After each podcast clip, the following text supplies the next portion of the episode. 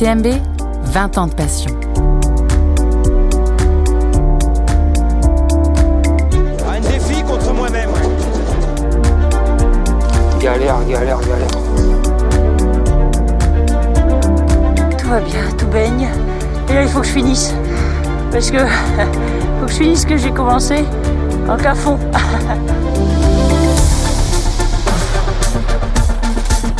Les cailloux, ouais. faut être fou pour faire ça. hein.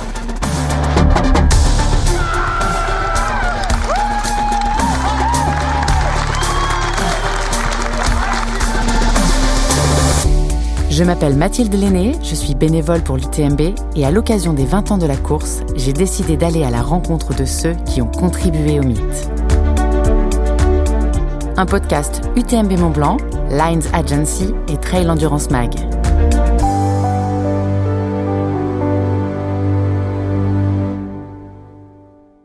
Ici sur le DMB, Monsieur Kylian Jornet Burgada sur la ligne d'arrivée à la première place. Gagner l'UTMB à 20 ans, pour une première participation, c'était du jamais vu. Et pourtant, c'est ce qu'a fait un certain Kylian Jornet. Son arrivée en mode boulet de canon sur la scène de l'Ultra Trail a remis les compteurs à zéro. À 25 ans, il avait déjà gagné toutes les plus grandes courses du monde, explosé tous les records de vitesse et entraîné les coureurs plus jeunes dans sa foulée. Depuis cette première victoire il y a 15 ans, il a remporté l'UTMB trois fois de plus. Et l'année dernière, il est passé sous la barre des 20 heures avec 19 heures et 49 minutes, un record absolu. Aujourd'hui, Kylian Jornet nous raconte le lien très spécial qui l'unit à la course mythique autour du Mont Blanc.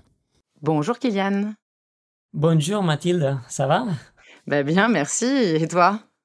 Oui, ça va, ça va bien. Euh, on est, ouais, je suis euh, chez moi en Norvège. Euh, on a, il y a l'été qui est arrivé. C'était un hiver avec très long, donc on a, on a eu beaucoup de neige, beaucoup de pluie, mais enfin l'été, on a des, ouais, Parfait. Bah ici, c'est un peu pareil. On n'y a pas cru à l'été. hein. Il est arrivé assez tardivement en France. Mais en tout cas, merci de prendre le temps de répondre à mes questions depuis chez toi. Est-ce que les, les filles sont couchées? T'es tranquille? T'es au calme? Là c'est tout calme, j'espère. Ouais. Euh, donc, en tout cas, moi, je suis très contente de pouvoir euh, échanger avec toi euh, aujourd'hui parce que ton parcours, il est passionnant, il est super intéressant, il est aussi un petit peu, en tout cas pour moi, un petit peu intimidant. Même si tu es quelqu'un de très simple et de très humble. Parce qu'en gros, si je reprends les qualificatifs qu'on trouve à ton sujet, tu es quand même celui qu'on présente comme le phénomène hors catégorie de l'endurance, la légende vivante, le coureur de l'extrême, la rockstar des sommets, etc., etc. Mais du coup, toi, si tu devais te présenter, tu dirais quoi? Euh, Quelqu'un qui aime les montagnes. Aussi simple que ça. Parfait.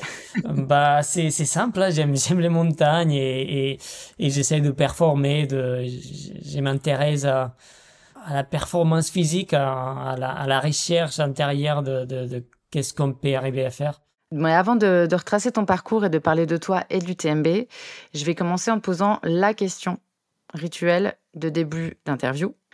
Est-ce que tu pourrais me partager un souvenir, ton souvenir le plus fort de l'UTMB, celui qui restera à jamais gravé et qui dépasse tous les autres? Ah, c'est difficile hein, parce Mhm. qu'il y a quand même beaucoup beaucoup de d'anecdotes, de moments quand j'étais la première édition, c'est sûr quand j'étais jeune, pour moi c'était la découverte de la longue distance donc euh, hein, les douleurs des jambes, euh, les semaines d'après, c'est c'est quand même un souvenir qui qui va rester longtemps, je pense. Mais peut-être euh, euh, je, je- pense c'était l'édition 2011 non 2011 si je ne me trompe pas quand quand on courait ensemble avec euh, avec euh, Miguel Heras, Iker Carrera et, Seb. Et, on était euh, le, départ il était décalé euh, à minuit et du coup on a profité de la partie italienne dans la journée. C'est une partie qui est magnifique hein, les paysages. Et il avait neigé cette nuit donc on était on courait sur les balcons. Je me souviens la la descente hein, du du, col de la Seigne avec, euh, avec de la neige. On voyait tous les sommets euh, qui avaient une couche de neige fraîche. euh, qui était, c'était juste magnifique. Hein. Le paysage et courir avec, avec trois amis comme ça, c'était, pour moi, c'est un souvenir qui est, qui dépasse même ouais, les, les victoires ou, ou le résultat. C'était juste la beauté de la montagne et, courir avec, avec des gens que, que j'apprécie beaucoup. C'est beau ça. C'est c'est presque moi qui ai plus ému que toi en t'écoutant. Euh, je me ressaisis. Donc, euh, mais j'imagine donc que tu as, vécu plein d'autres moments sur, euh, sur l'UTMB. On va retracer un petit peu ton parcours, si tu veux bien. donc, ton premier UTMB, tu en parlais, 20 ans. Tu en avais entendu parler, parce qu'elle avait 3 ans à l'époque. C'était la, la quatrième édition. J'avais pas entendu parler de l'UTMB jusqu'à l'année d'avant. Et il y avait le côté de, du mystère de la longue distance qui m'intéressait. J'avais fait des, chez moi, en fait, à des, euh, dans l'été, en fait, on travaillait dans un refuge de montagne euh, qui mon père il gardait. Et on faisait des parcours de refuge à refuge, euh, donc des parcours jusqu'à 70 à 80 km. ça, j'avais commencé à faire quand j'avais 13 ans. Donc, j'ai connaissé un peu la, la, moyenne distance, on dirait, mais, mais le côté à passer presque une journée entière à courir, euh, ça, ouais, ça, ça intriguait plein de choses euh, dans moi et je savais que j'avais un, bon niveau de course à pied pour, pour le skyrunning. Mais oui, il y avait le côté de dire euh, est-ce que j'arriverai à, à, courir pendant tout ce temps-là? Et, et, c'est un peu ça qui m'a fait, ouais, qui, qui m'a décidé à, participer à l'UTMB. Et, mais c'est vrai que j'avais vu une vidéo, euh, une vidéo de la course de l'année d'avant avec Marco Olmo euh, qui, qui, gagnait la course. Et, et c'est sûr que ça, ça m'a fait, ouais, ça, ça m'a fait rêver. Mais jusqu'à l'année d'avant, je ne connaissais pas la course. Et tu, euh, tu, le comparais, tu l'as comparé à quel, enfin à ce moment-là ou même maintenant, l'UTMB, tu l'as comparé à, à quel autre grand événement? Pour moi, un peu le plus gros événement skyrunning à l'époque, c'était c'était Zegama sûrement. Et l'année d'avant, euh, j'avais réussi à, le gagner. Donc, comme je me disais, bon, c'est quatre fois Zegama, Zegama c'est marathon, donc euh, il faut faire quatre tours de quatre tours à ça. Euh, donc, c'est à peu près la distance et le dénivelé. Et dans ma tête, c'était un peu ça, dire est-ce que j'ai réussi à faire quatre tours de Zegama Et, et c'était ça, en fait, la, la visualisation de l'UTMB, ouais. ouais J'aime bien cet état d'esprit. Quatre tours. Faire quatre tours et c'est tout bon. Au final, est-ce que tu t'attendais à être le premier à passer la ligne d'arrivée? Honnêtement, j'ai pensé, si j'ai fini, j'ai pensé que j'avais gagné. Parce que j'avais regardé euh, les temps de passage des années précédentes, j'avais regardé les vidéos. Et, mon idée, c'était courir tout le temps, pas, marcher un pas, juste continuer à courir. Avec ça, je pouvais gagner la course. Après, ma grande question, c'était si, j'arriverais à finir. Je ne savais pas si j'arriverais à finir, mais j'ai pensé que si j'ai finissé, je pouvais gagner. Sachant que c'est une course que tu as failli pas courir, puisque tu t'es inscrit limite-limite, je crois? Ouais, c'était bon à l'époque c'était pas ouais pas comme aujourd'hui que, que c'est assez compliqué, il n'y avait pas des courses à il n'y a pas de tirage au sort encore. Pas de tirage au sort, euh, on n'était pas si nombreux et tout ça, mais ouais, c'était ouais pas la dernière minute, mais, mais presque. Tu avais euh, regardé les temps de passage, mais pas uniquement, parce qu'on on, m'a soufflé que tu aurais aussi repéré les, les, rivières et les fontaines qui te permettraient de ne pas avoir à re-remplir ta gourde. Ouais, en fait, euh, c'est quand même une course qui ne monte pas à nous, qui reste toujours sur les vallées. Donc, euh, donc ouais, s'il y a de l'eau dans les rivières, ça, ça passe. et, et ouais, c'était un peu. Ah, ça est encore un peu ma philosophie aujourd'hui. Hein. J'ai, j'ai jamais je pense je me suis jamais entraîné avec, avec un, bouteille d'eau ou, avec de l'eau avec moi. Ouais. tu portes un sac pendant l'UTMB parce qu'il faut emporter. Hein.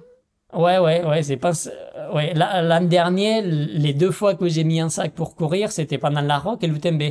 Euh, le reste du temps, c'est, c'est ouais, un short, un t-shirt, un, un coupe-banc peut-être à la taille et puis des rivières qui sont là. Quoi.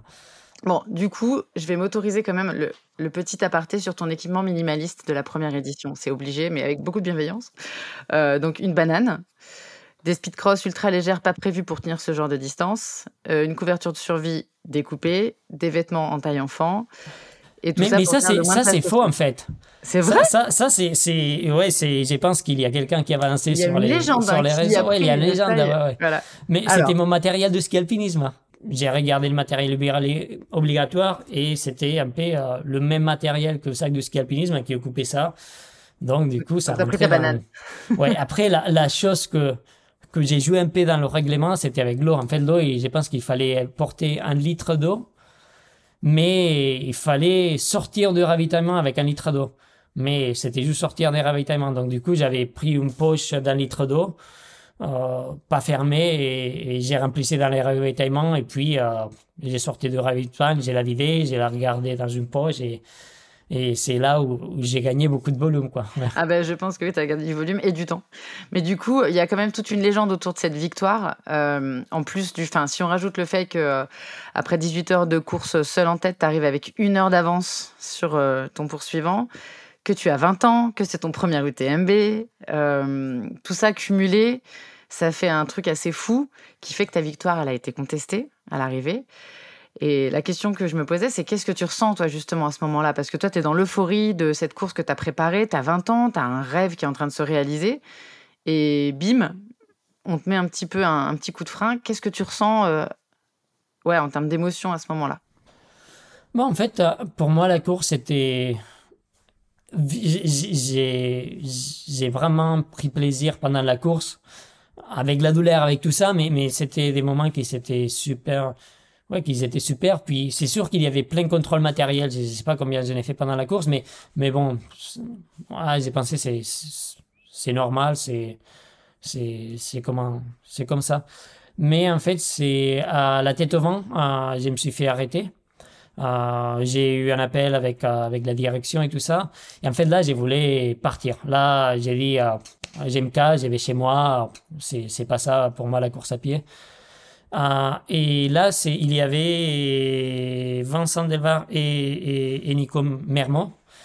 Et en fait, euh, c'est, Nico qui m'a convaincu de, finir la course, de passer la ligne d'arrivée. Je pense qu'il n'y a pas Nico, j'aurais juste j'ai- parti quoi. Euh, aller, euh, je sais pas, dans un sommet ou à la maison, mais mais ouais, Nico il m'a convaincu de finir. Et c'est sûr que l'arrivée, j'ai, ouais, pas profiter parce qu'il y avait tout ça. Donc depuis là, jusqu'à la flégère, je me suis vraiment régalé avec la douleur, avec tout ça. Mais de la flégère, à, de, la tête au vent jusqu'à l'arrivée, pour moi, c'était bon, j'ai fini ça. Et, et puis voilà. Ça ne t'empêche pas de revenir en 2009. Donc, tu es déçu, mais tu décides de revenir euh, pour le challenge, j'imagine. Qu'est-ce qui, qu'est-ce qui fait que tu reviens? Hmm, je pense que c'était le challenge parce que c'est quand même une course qui est, qui est... Déjà, la course, elle est magnifique, tu vois, le parcours. C'est bon, tellement logique, c'est tellement euh, beau. Après aussi, il y avait, je pense, une partie de revanche aussi, euh, dans vouloir revenir et bien finir et finir euh, content. Et je pense que ça, ça m'a aussi euh, motivé à, revenir. Ouais, donc tu, le- tu remportes cette deuxième participation et tu en parles là de ton arrivée. Qu'est-ce que tu ressens cette fois-ci quand tu traverses les rues de Chamonix? Je suis pas quelqu'un qui qui, ouais, qui qui profite des arrivées ou que je sens pas plus d'émotions aux arrivées que que dans d'autres moments mais c'est c'est c'est c'est pendant la course que tu que tu te régales que tu prends toute l'émotion et c'est sûr que là euh, l'arrivée ça, ça ça a permis de de de ouais de clôturer ces ém- ces émotions que que tu ressens pendant la course ouais. Et d'ailleurs, tu penses à quoi? Tu ressens quoi pendant la course? Parce que t'en parles beaucoup. C'est bon, hein, sur un ultra, c'est des autres bas. Tu as, des moments que tu te régales, comme je disais tout à l'heure, avec les paysages, avec euh, la beauté de, de, du mouvement. Ou, ou- ou de... Après, il y a des moments où tu te régales avec la performance, donc à courir, à, à- à voir que tu peux pousser, avec la stratégie, avec, euh, avec euh, la descente, tout ça. Et après, il y a des moments que, que, que tu es fatigué, il y a des coups de bas, tu dis qu'est-ce que j'ai fait là, qu'est-ce que mais aussi après euh, le voir que tu réussisses à, à- sortir de ces moments difficiles, c'est aussi une sorte de fierté. Donc il y a, il y a toutes ces émotions-là. Puis quand tu es très très fatigué, dans les ultras c'est toujours le cas, que les émotions de, de bonheur, de fatigue, de, de désespération, de je sais pas quoi qui, qui se passe pendant la course, ça, ça se multiplie et ça s'amplifie.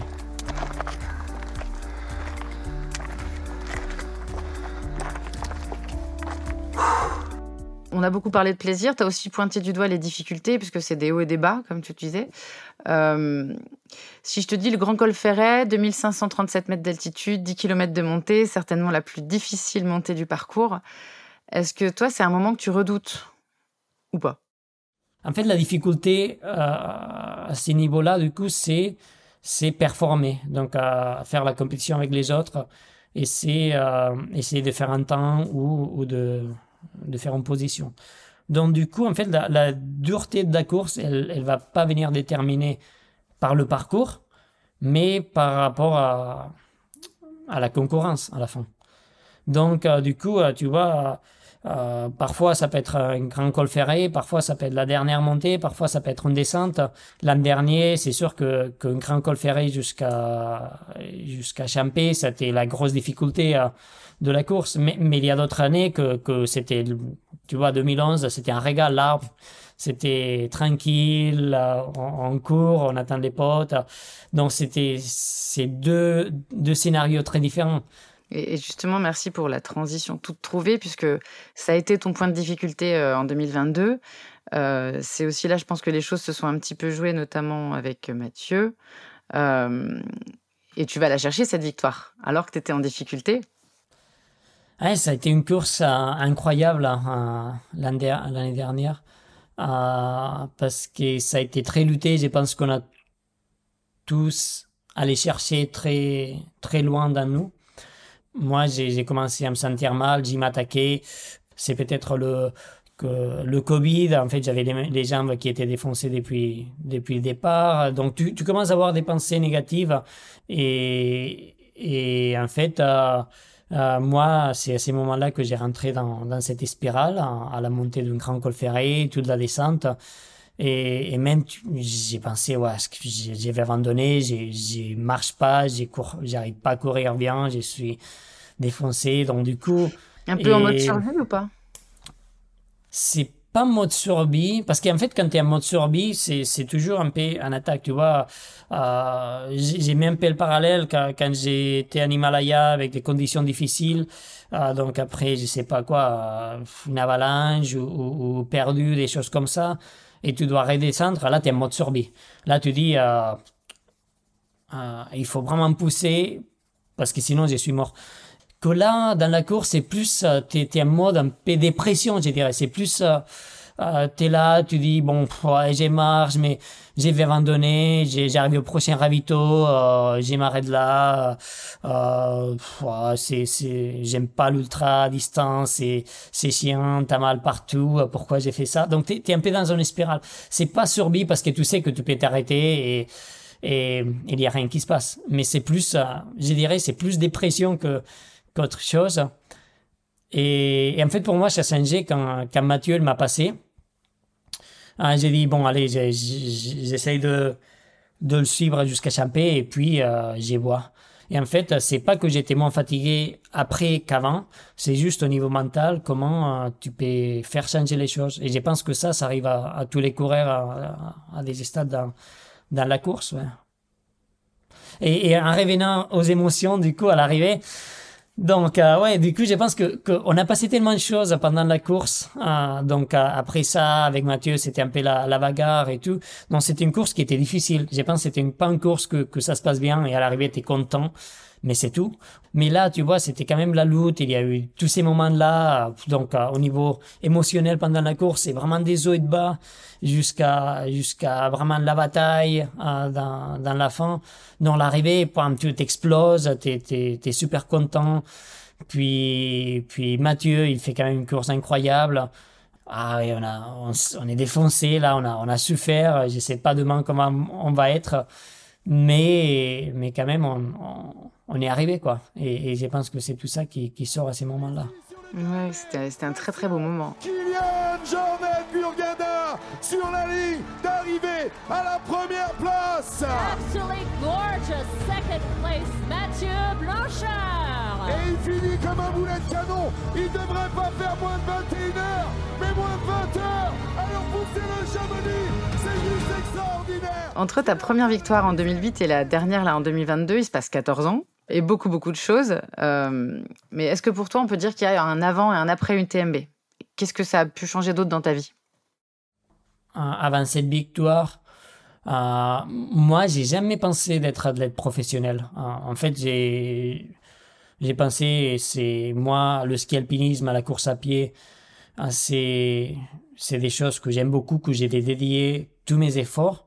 Mais il faut que que pour payer euh, les inscriptions, les voyages et tout ça, il faut que, que, que je bosse euh, quelque part, quoi.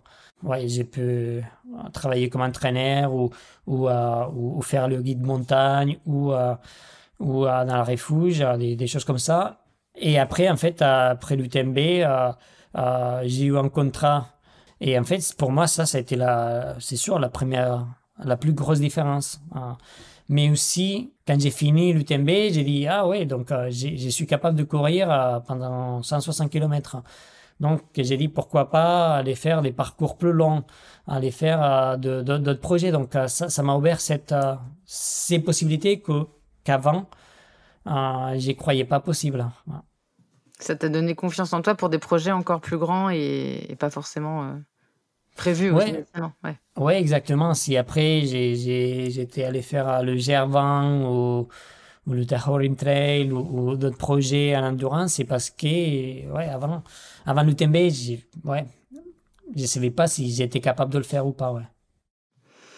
Et comment t'expliques le, le succès de cette course en fait? Qu'est-ce qu'elle a de plus pour toi, cette course? Bon, je pense qu'il y a, il y a plusieurs facteurs. Le premier, c'est, c'est quand même Chamonix-Mont-Blanc. Tu fais le tour de la montagne la plus haute euh, des Alpes. Voilà, simple, c'est plié, c'est logique, c'est beau. Euh, donc, euh, ça tire du monde. cette simplicité et cette, cette beauté. Et après, que, que, que l'organisation, ils ont fait les choses très bien. Ils ont une vision et ils l'ont poursuivi. Puis après, c'est tout le monde. Hein. C'est ça, trouver les bonnes vols, trouver cette ambiance. Donc, euh, c'est pas. Je pense que les deux choses ensemble, ça, ça fait qu'aujourd'hui, le TMB, c'est devenu qu'est-ce que. Ouais, c'est qu'il est, ouais. Ouais, je pense qu'il y, y, a une part de, une part de d'éléments naturels présents et de et de passion et de d'organisateurs qui ont vraiment mis euh, énormément de choses en place. Et comme tu dis, ils avaient ils ont une vraie vision. Et euh, justement, cette course qui a, qui a, suivi une vision qui a beaucoup évolué, on a le sentiment que tu as un petit peu participé à cette évolution, puisque en, en 2008, euh, suite à ta course, les règlements s'est un peu étoffé sur, euh, sur euh, certains éléments de, obligatoires, notamment les sacs et un tas de choses comme ça, les skin bags, qui ont été ensuite développés par Serge Chapuis, si ça te parle, En fait, là, moi, j'ai arrivé à. Donc, pour, pour, pour l'UTMB à 2000, 2009, euh, j'ai arrivé, en fait, euh, il y avait un porte-monnaie qui était un sac à dos. Donc, c'était un, sac à dos en miniature comme ça, et c'était un porte-monnaie. Et j'ai dit, en fait, le règlement à l'époque, il disait un sac à dos. Il disait pas la taille, il disait pas le volume, il, disait pas qu'il fallait que, que le matériel rentre dans le sac à dos. Donc, j'ai arrivé là, et en fait, on a développé une banane où je pouvais mettre le même matériel que, que qu'il y avait et mettre le sac, le sac à dos dans la banane. Et après, on a discuté euh, avec, avec Serge, avec euh, d'autres. On a dit peut-être c'est un peu trop forcé. Et du coup, on a développé euh, la veste qui était un peu un sac à dos qui, qui, qui j'aime pas, quoi. Donc, c'était un peu l'histoire. Ouais, qu'aujourd'hui, ouais, il y a toutes des marques qui font. Ouais, donc tu as, quand même un petit peu participé à tous ces changements. Moi, je suis content d'avoir vécu une partie de l'histoire du, du sport qui est, qui, qui, qui est magnifique. Je pense que quand on a commencé c'était un sport de, euh, tu vois, il y a, euh, on était, on était une dizaine de personnes dans les départs des courses. Euh, tu disais, tu cours à montagne, les gens étaient regardés, tu fais quoi? Tu vois, on se connaissait, on se connaissait tout le monde. Et, aujourd'hui, c'est quand même un sport qui est, qui est, qui est des. Hein. C'est, un sport qui, qui, qui est suivi par, partout dans le monde, qui, qui est ouais, qui est pratiqué partout. Donc, on a, on a vu cette évolution avec, avec des, des bonnes choses, avec des choses moins bonnes. Mais euh, ouais, je pense qu'on a vécu un, un moment de l'histoire qui, qui, est incroyable.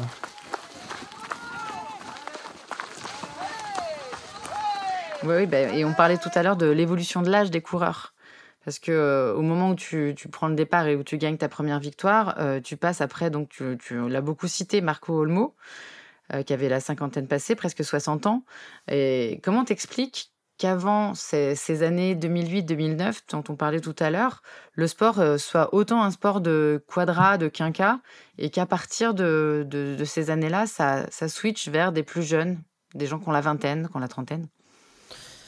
Euh, c'était un sport qui, qui attirait pas forcément les jeunes. hein. C'est, tu te dis à quelqu'un, bon, allez, euh, tu vas courir ou trottiner pendant, pendant 20 heures, tu vas te faire mal aux jambes et tout ça. C'est sûr que c'est plutôt un sport de réflexion, de, de, endurance mentale, euh, pas, pas le côté physique, mais, mais mental et, et plus euh, interne. Donc c'est pas, c'est pas forcément ce qu'ils cherchent les jeunes. Euh, et du coup, je pense qu'il y a eu plusieurs choses qui, ont fait changer ça. Je pense que euh, ma victoire, mais aussi euh, celle de, de Kyle à, à Rock, à, à Anton, euh, aussi avec euh, une façon de communiquer qui était différente. Tu vois, le blog d'Anton Kuprika, euh, qui, qui disait toutes les semaines ce qu'il faisait, ses réflexions, tout ça. Ça, ça a quand même inspiré beaucoup, beaucoup de personnes, euh, surtout aux États-Unis. Euh, aussi, tu vois, au niveau, euh, je pense, esthétique, le fait de dire, tu vois, c'était lié un peu à la liberté. Tu vois, tu pars sans rien.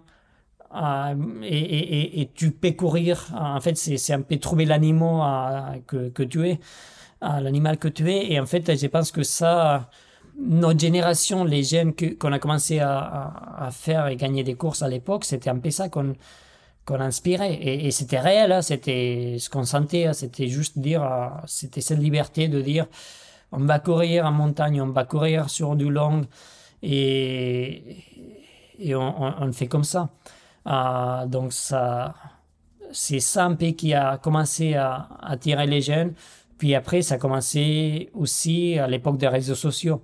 Et avec ça, je pense que des, des projets comme euh, euh, la Kilian Quest, par exemple, avec des vidéos qui ont été un peu plus euh, dans une communication, euh, plus sur le côté amusant, sur le côté euh, plus euh, ouais, dynamique que, juste, ouais, c'est long, c'est dur, vous allez souffrir. Et, je pense que c'est ça qui a fait changer un peu le clip. Et puis après, le côté performance qui a commencé à rentrer. Donc, du coup, ça a tiré aussi, euh, aussi ça, ouais. Ouais, puis ça, du coup, ça, ça a attiré des jeunes et sur les courses et dans la montagne. Et ça, c'est plutôt, euh, c'est plutôt une bonne chose.